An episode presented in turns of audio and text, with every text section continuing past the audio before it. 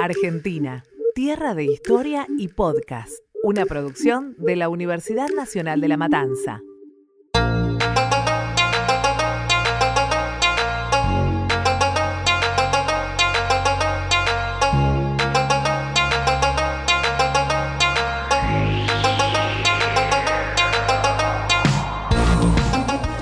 Bienvenidos a Argentina, tierra de historia y podcast, el lugar donde la realidad y la ficción se unen. Somos Julián Dante, Lorena Papayani y Agostina Carbone. Y hoy vamos a estar hablando sobre la diversidad sexual, porque durante años fueron considerados enfermos. Hombres y mujeres solo eran válidos. Debieron luchar para ser tratados con respeto y hoy en el siglo XXI todavía son discriminados. Y bueno, esto es un poco lo que se ve en Natap, ¿no? Que si bien está eh, ubicado en, en los 40 en Buenos Aires, muestra mucho de qué es lo que pasaba. Aunque algunas cosas siguen pasando ahora, capaz que en menor medida o por una parte de la sociedad que sigue teniendo como un pensamiento arcaico, pero siguen siendo discriminados y eso. Sí, en el caso de la novela tenemos a personajes como Malek, que creo que es el... Que el principal, que, claro, el principal. que desde un principio, desde el primer capítulo, ya sabíamos que era homosexual. Claro, pero estamos viendo, acompañando a lo largo de los capítulos lo que es su propia lucha interna también por... Claro, por no, por Eh, querer nos- casarse y de verdad querer que ponerle Lorena, que es con la que se casa, de que, que no es nuestra Lorena. Claro, la otra Lorena. como que de Ah. verdad quiere como intentarlo y decir, bueno, ya está. Que Sí, pero también no es lo que le ¿no? pasa a Libertad, ¿no? De Claro. querer tapar eso y poder seguir con su vida Que así. para mí gran parte de, de la locura que está teniendo es por haber tenido que ocultar durante toda su vida lo que realmente le pasaba. Que ahora eh, en los Claro, episodios de la segunda parte sobre todo se nota cada vez más cómo Claro, como que le hizo tan mal tener que casarse cuando en realidad amaba a una mujer. estuvo muchos años reprimida y era como negarlo completamente y que eso como que le fue formando en su personalidad. Claro, y después tenemos otros personajes que son más abiertamente homosexuales, como el juez Iturbide. Claro, y también está Paco, que también es uno que tampoco se, Claro, esfuerza en ocultarlo, es así, y él está como orgulloso Sí. de poder eh, decirlo abiertamente. Y quiere ayudarlo también a Malek. Claro, y a de que hecho se eh. Paco Yamandró, eh, él era abiertamente homosexual también. Claro, en la realidad en la realidad. existió y bueno. supuestamente era mucho más amanerado de cómo lo están representando en la novela incluso. Claro. Así que él fue uno de los primeros exponentes de la comunidad gay acá en la Argentina. Y bueno, y pasa mucho esto en ATAP de que muestran cómo son tratados, porque no, siempre son como tanto el juez como que lo quieren desprestigiar con eso, como, bueno, a ver, ¿con qué lo podemos desprestigiar? Con que es gay. Con que es un colibrí, un colibrí, Torcuato. un Manfloro. Un desviado. Desviado. El desviado lo usa mucho Gabriel, con libertad. Gabriel. Sí, por eso, hasta su misma familia, tanto como con, eh, con libertad como Malek, es como que no los aceptan.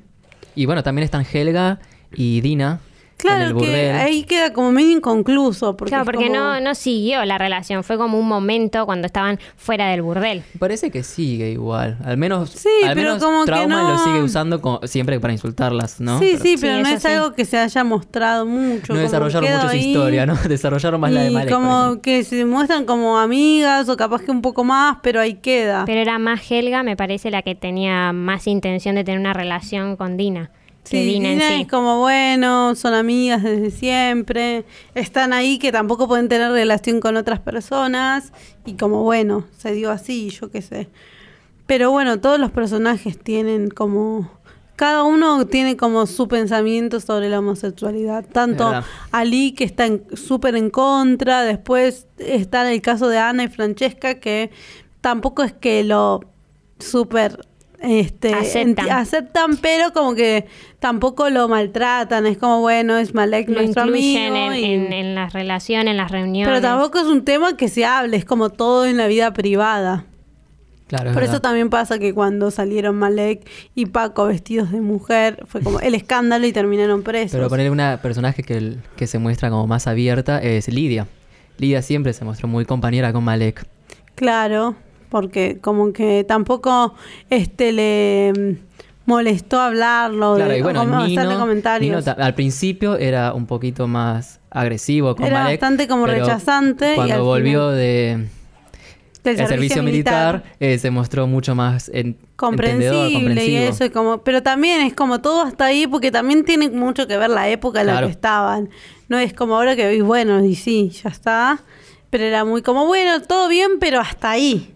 Claro, y lo que pasa es que hay toda una historia también de cómo se fue entendiendo a la homosexualidad Bueno, sí, y durante a la diversidad en sexual. Argentina, básicamente, este, desde los, tanto en el siglo XIX como en el siglo XX fue como bastante rechazado. Claro, empezando por el siglo XIX, no solo en la Argentina, sino en el mundo. Pero Claramente. llegó a la Argentina como parte del mundo, ¿no? Tenemos a la homosexualidad entendida, tratada en realidad como una enfermedad. De hecho, a lo largo del siglo XIX y también parte del siglo XX, como les voy a contar en un ratito, Claro. fue tratada como una enfermedad, se lo clasificaba como una desviación, una anormalidad, y a partir de eso incluso se trataban de usar tratamientos, valga la redundancia, para curar esa supuesta enfermedad, esa supuesta desviación, o como se lo llamaba, esa perversión sexual, Sí. que fue así definido en 1886 por el psiquiatra alemán Richard von Kraft-Ebing, que lo incluyó en un libro donde describía a esta condición como una perversión sexual, como una enfermedad, y que de hecho le atribuía un origen hereditario. Después otro, otra figura del psicoanálisis, el padre del psicoanálisis, Sigmund Freud, también desarrolló mucho lo que era la homosexualidad. Hay muchos debates acerca de si Freud lo planteaba como algo malo o algo bueno, quizás no lo hacía. o algo que había Claro, o sea, depende de la interpretación que hagas de la obra, porque Claro. lo que sí explica él es que, viste que está el complejo de Edipo, que Sí. supuestamente cuando vos lo resolvés, ahí es cuando se termina de definir tu identidad sexual. Supuestamente se cierra de una forma diferente en las personas que terminan siendo homosexuales. Entonces estaría el debate de decir eh, Freud lo dijo como algo que está desviado pero de mala manera o como un desviado pero que Pero sigue siendo dentro de la normalidad. Pero sí es cierto que Freud trataba mucho del origen de la sexualidad y de la homosexualidad también. Aparte todo esto también tiene como una resonancia en que se ha tratado como una enfermedad que hay que curar y Claro. seguramente durante todos los- estos siglos eh, las curas, supuestos curas o tratamientos no hayan sido los mejores. Claro, porque lo que se intentaba era, al definirlo como un trastorno mental, que eso fue, para ser más precisos, en 1952, que se publica el la primera edición del Manual del Diagnóstico y Estadístico de los Trastornos Mentales de la Asociación de Psiquiatría Americana. Y ahí fue en donde se incluyó a la homosexualidad como una enfermedad mental, basada en teorías sin evidencias científicas que proponían una supuesta conexión entre la homosexualidad y algunas formas de desajuste psicológico. Y eso es lo que llevaba a la hipótesis de que entonces se lo podía tratar y curar con el tratamiento adecuado, ¿no? Esto tiene que ver también mucho basado en lo que había dicho Freud cuando desarrolló toda la teoría psicoanalítica, que hay, si bien hay muchos que están de acuerdo, digamos, con la teoría de Freud, también hay muchos que no están de acuerdo o que la rechazan porque no tiene ningún sustento empírico. Viste que la gran parte, si no toda, la teoría de Freud son conjeturas que él va haciendo a partir de los casos que va tratando.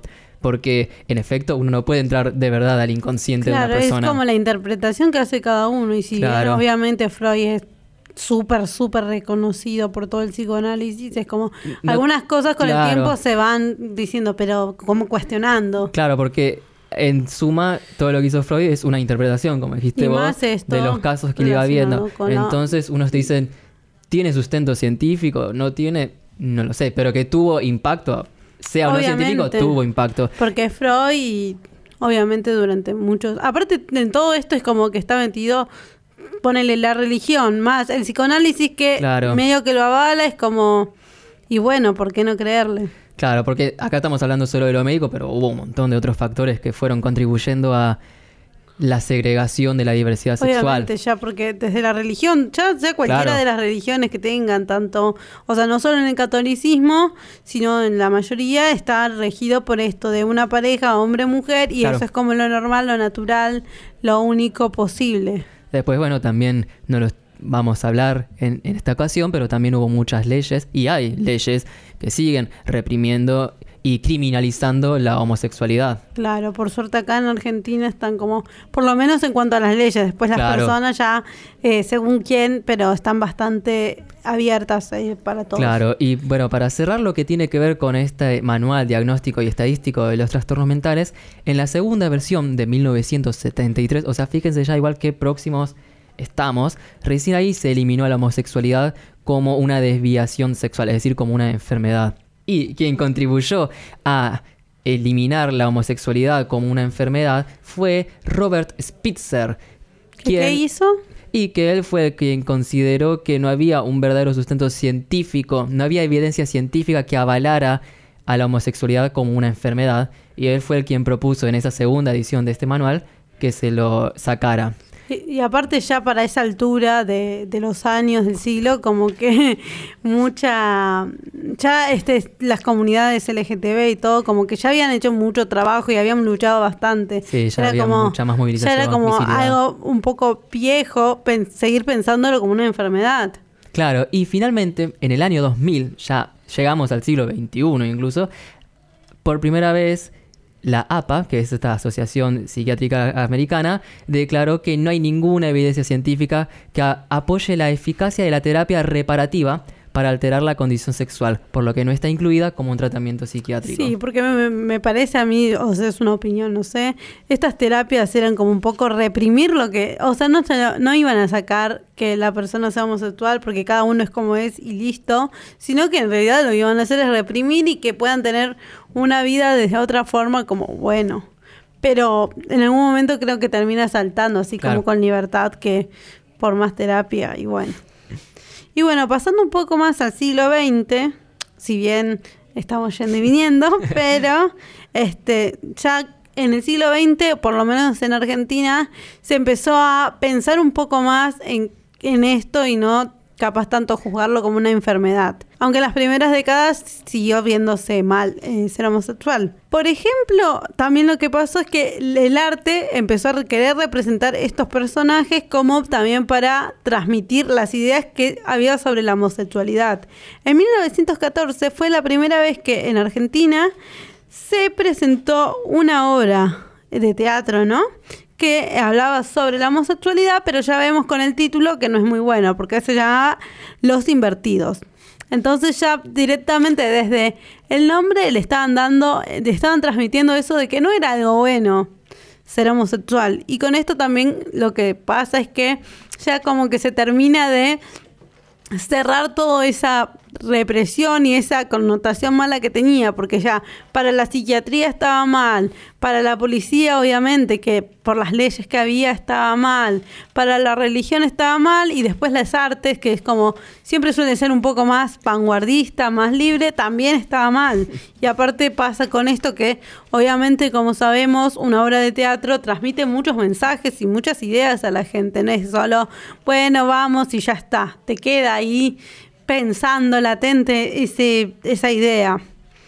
Y bueno, lo que pasó también con cuando fueron pasando las décadas es que llegó el peronismo y ahí se produjo como una ambigüedad entre que todavía no se sabía bien si estaban a favor o estaban en contra, pero tampoco hicieron muchas cosas como para estar en contra, pero tampoco es que abiertamente se mostraban en favor. Por ejemplo, habían algunas leyes que se habían dicho que los homosexuales no podían ir a votar por razones de indignidad, o sea, eran indignos para ejercer sus derechos políticos. Pero si bien esta ley se hizo durante el peronismo, como que no hay evidencia que de verdad haya alguien que diga, bueno, vos no podés votar. Es como que quedó ahí medio en el aire. Porque aparte, ¿cómo controlás que todas las personas que vayan Claro. a votar? Tipo, no es algo que van con una marca. Pero mientras estas cosas pasaban, también pasaban otras cosas, como que en Buenos Aires se abrió el primer sauna para gays.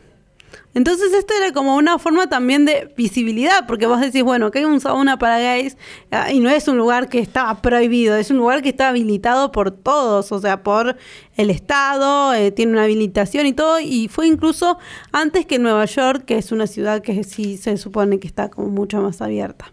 Y bueno, entonces, este, también lo que pasó en el peronismo, que estaba la figura de Eva Perón, que también fue como muy eh, amable con la homosexualidad. Bueno, y también lo que pasaba era que, ¿qué pasaba con las personas que eran gays? Porque no se casaban, o bueno, algunas sí, como para tapar, pero hay gente que quedaba así. Entonces, si había un gay en tu familia, ponele, quedaba como un tío que quedó ahí soltero, no se sabe muy bien por qué, pero está ahí y nunca se casó. ¿no? Y era como, bueno, si es soltero seguro que es gay, como, pero tampoco era algo que se decía, era como, no, bueno, ya tiene 40, no se casó. Por algo será. También era como medio estar prejuzgando a la gente, que no sé, cada uno tiene su... Y querer buscar excusas. No sé si la palabra es excusa, pero quizás para no decir es gay, no, es solamente solterón. Claro, es solterón y ya. Y bueno, después, durante, después de los del 50 fueron saliendo como diferentes eh, grupos, como el Nuevo Mundo, que fue creado por un sindicalista comunista y se unió con el Frente de la Liberación Homosexual, como para también poder luchar un poco por sus derechos y por la igualdad. Y por primera vez el movimiento LGTB participó en grandes manifestaciones populares y juveniles durante los 70, o sea, los 60-70. Y bueno, este, después, este, durante el gobierno de Cámpora, como que la represión eh, eh, policial bajó muchísimo. Esto pudo hacer que se puedan desarrollar más actividades o se puedan reunir para juntarse y unir fuerzas, ¿no? Para poder luchar. Obviamente todo esto se rompe con, en el 76 con eh, la Junta Militar que hace el golpe de Estado y produce muchos secuestros, gente que desaparece y mucha cantidad de homosexuales desaparecidos. También como para, eh, no solo por sus ideas políticas, también, sino por su orientación sexual. Que obviamente esto también se sumaba, ¿no? Una Porque cosa con la otra. el- la Junta Militar estaba muy próxima a la, a la iglesia. Obviamente, la iglesia, los militares siempre están ahí, son muy conservadores. Y bueno, luego con el retorno a la democracia, ahí sí como proliferaron muchas agrupaciones y eh, el, el colectivo LGTB se pudo desarrollar con mayor eh, libertad. Bueno, también lo que pasó ya casi a fines del siglo XX es que en 1999 el ejército decidió quitar, eliminar este código de justicia militar que existía, en el cual se penalizaba a los militares que eran gays, con prisión, que ahora parece una locura que alguien pueda ir preso por ser gay. Claro, lo que pasa es que en ese entonces, mejor dicho, hasta ese entonces, el Código de Justicia Militar tenía un artículo, era el artículo 765, que calificaba como un delito a la homosexualidad en el militar. Claro. Entonces el militar se castigaba con degradación y una pena de prisión que iba desde los seis meses y hasta los seis años. Pero algo que no cambió es que se seguía aclarando que los militares que fueran LGTB tenían que mantener esas conductas en el ámbito privado. Así Claro, que es lo que hasta ahora se sigue creyendo, con militares o no militares, como todo bien con tu vida, pero en tu casa, en tu cama, como se escucha mucho de ciertas personas y ciertas políticas, ¿no? Que prevén eso en, en la vida privada. Y bueno, en el siglo XXI esto se ya la libertad se expandió un montón, por lo menos en Buenos Aires y en Argentina. Claro, también eh, eso tiene que ver con dos factores que fueron claves para estos cambios en todo el mundo. Por un lado tenemos la globalización, ya que desde cualquier parte del mundo, con conexión a Internet, podés ver cómo una persona está en una marcha del orgullo gay en Ámsterdam o eh, ver cómo en España se están casando dos mujeres. eh, así con total normalidad. Y por otro lado, el otro factor fue la urbanización, que también desempeñó un papel fundamental como potenciador de la visibilidad y de la tolerancia eh, hacia los homosexuales. Tenemos que tener en cuenta que, por ejemplo, en Europa encontramos como un lugar con eh, la mayor aceptación a la población homosexual, eh, destacando a los Países Bajos y a España, donde el 87% de los encuestados, según Gallup, considera que su barrio o su ciudad sería un buen lugar para vivir para una persona homosexual. Y si tenemos que hablar de Latinoamérica, eh, podemos decir que hay altas tasas de aceptación a la comunidad LGTB, como en Argentina, con un 74% de la población que lo percibe como algo normal. Eh, en Asia, en Tailandia, también se destaca una alta tasa de, de aceptación hacia los transgéneros, que es más alta todavía que en Europa. Y el 71% de los jóvenes surcoreanos, frente a lo que piensen sus padres, consideran que ser gay o lesbiana es algo normal también.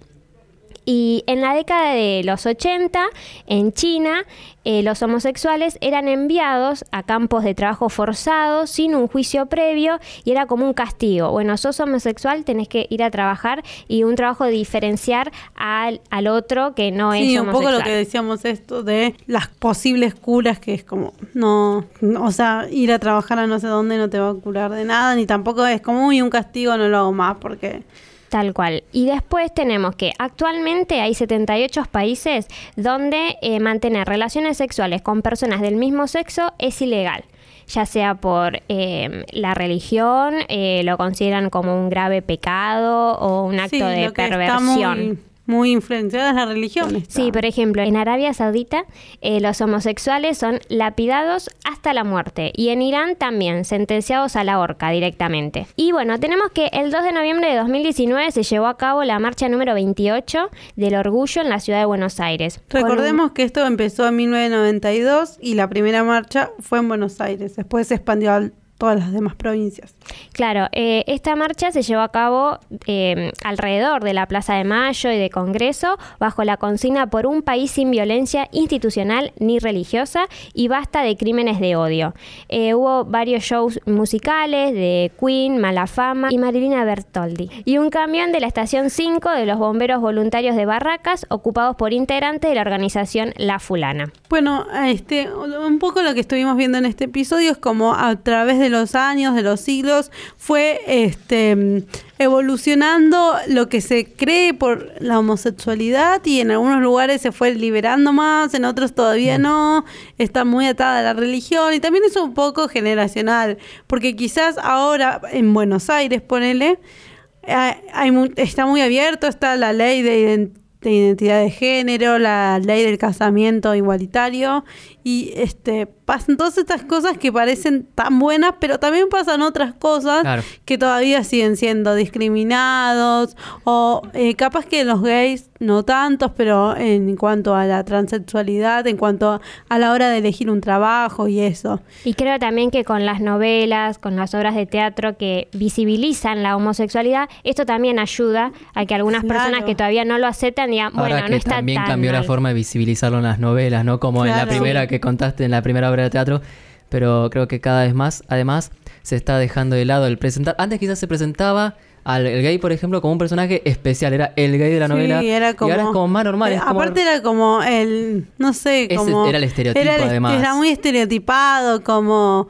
Muy no sé, amanerado, amanera- muy todo. cantando, bailando, haciendo Pero cosas creo así. que también está cambiando Y la forma de, presentarlo como una persona más. que es lo que presentarlo es. como el personaje y que tenga otra historia y que no sea, bueno, nada más la historia es que es gay y ya, y eso es lo único que le pasa. Y bueno, este, ya cerrando todo esto, ahora vamos a pasar a el diccionario hablante Lore. Que, ¿Qué palabra nos tiene ahora? Bueno, hoy les traje la palabra pipistrela, que significa persona tonta, falta de viveza, ordinaria, rústica y grosera, Tengo según el lunfardo. Un problema con esa palabra, porque para mí en la novela lo- no me acuerdo bien quién lo había usado, pero para mí era algo re lindo.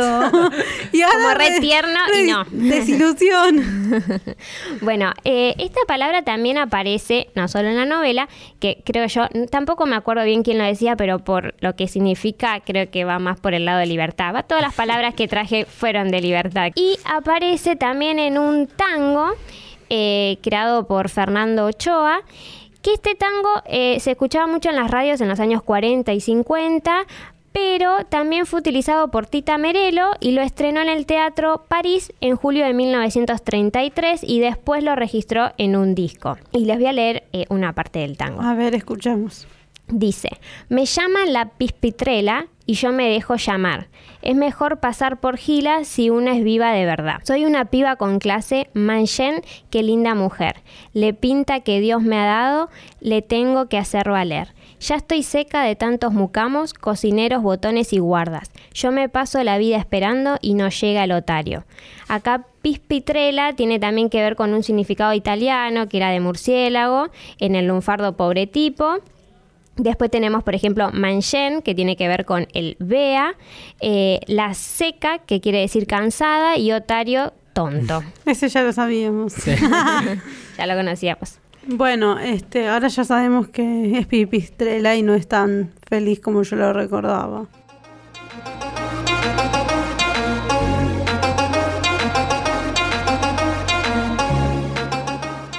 Bueno, como siempre Juli nos trae algo y hoy, ¿qué nos trajiste? Hoy les traje una pequeña escena que me gustó mucho a mí cuando la pasaron del capítulo 54.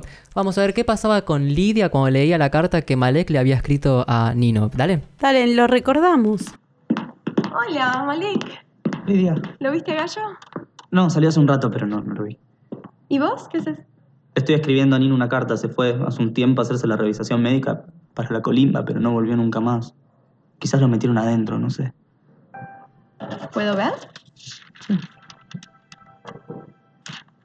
Querido Nino, ya pasaron varios días sin verte. Cuando te fuiste no imaginé que sería una despedida para nosotros. Desde entonces los días son más grises y cada vez que llueve siento que el cielo llora conmigo. Lo extrañas mucho, realmente. Sí, es mi amigo. Mucho lo extrañas. ¿Y qué? ¿Y vos no? ¿Vos leíste En Busca del Tiempo Perdido? No, ¿qué es eso? Es un libro. El protagonista, Marcel, quiere ser escritor. Pero eso no es lo más importante de la historia. Marcel comienza a darse cuenta que algunos hombres a su alrededor, como el barón de Charlus o Robert de Saint-Luc, ¿cómo decirlo? Salían con otros hombres. Es decir, se veían íntimamente. ¿Se entiende? Eh, también descubren un lugar maravilloso, descubre un lugar maravilloso en París que, que es fantástico y en donde los hombres se frecuentan. Quizás hay un lugar así aquí en Buenos Aires. No sé de qué estás hablando. Malek, sí sabes de qué estoy hablando. Sabes también que te quiero mucho, que puedes contar conmigo y contarme tus cosas, todo. Además, lo encuentro fascinante, moderno. Bueno, ahí lo recordamos, esa escena pasó hace tanto. No Siempre tan tierna, Lidia. Sí, la verdad, es Lidia- una de las mejores personas. Para mí también, ¿viste? Como es re buenita, entiende a todos, quiere ayudar a todos. Así que nada, me gustó mucho a mí esa, esa Sí. escena. Lástima que Malek lo tomó mal, porque no lo llegamos a escuchar. Pero él se había en- enojado, ¿viste? Es que Malek está muy negado a aceptar eso. Y más en estos capítulos. Capaz que con el correr de, de los La segunda capítulos temporada, empiezan como más a aflojarse, pero está ahí como muy tímido, muy Claro. negado, no quiere igual saber tampoco se nada. lo puede culpar, ¿no? No, no, todo- pero es como que lo quieren ayudar, tampoco se deja ayudar, eh, le hablan bien y es como, no, no quiere aceptar esa ayuda. Y bueno, hasta acá llegamos, hablamos de todo, de todo eh, lo que fue la diversidad sexual en estos siglos, en la realidad y en ATAP. Los esperamos en un nuevo episodio de Argentina, Tierra de Historia y Podcast.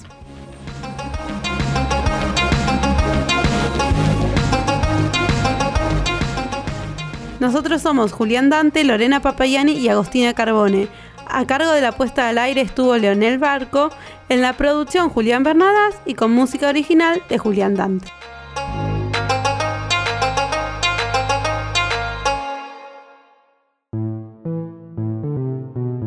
Escuchaste un podcast del Taller de Elaboración y Producción en Medios de la Universidad Nacional de La Matanza.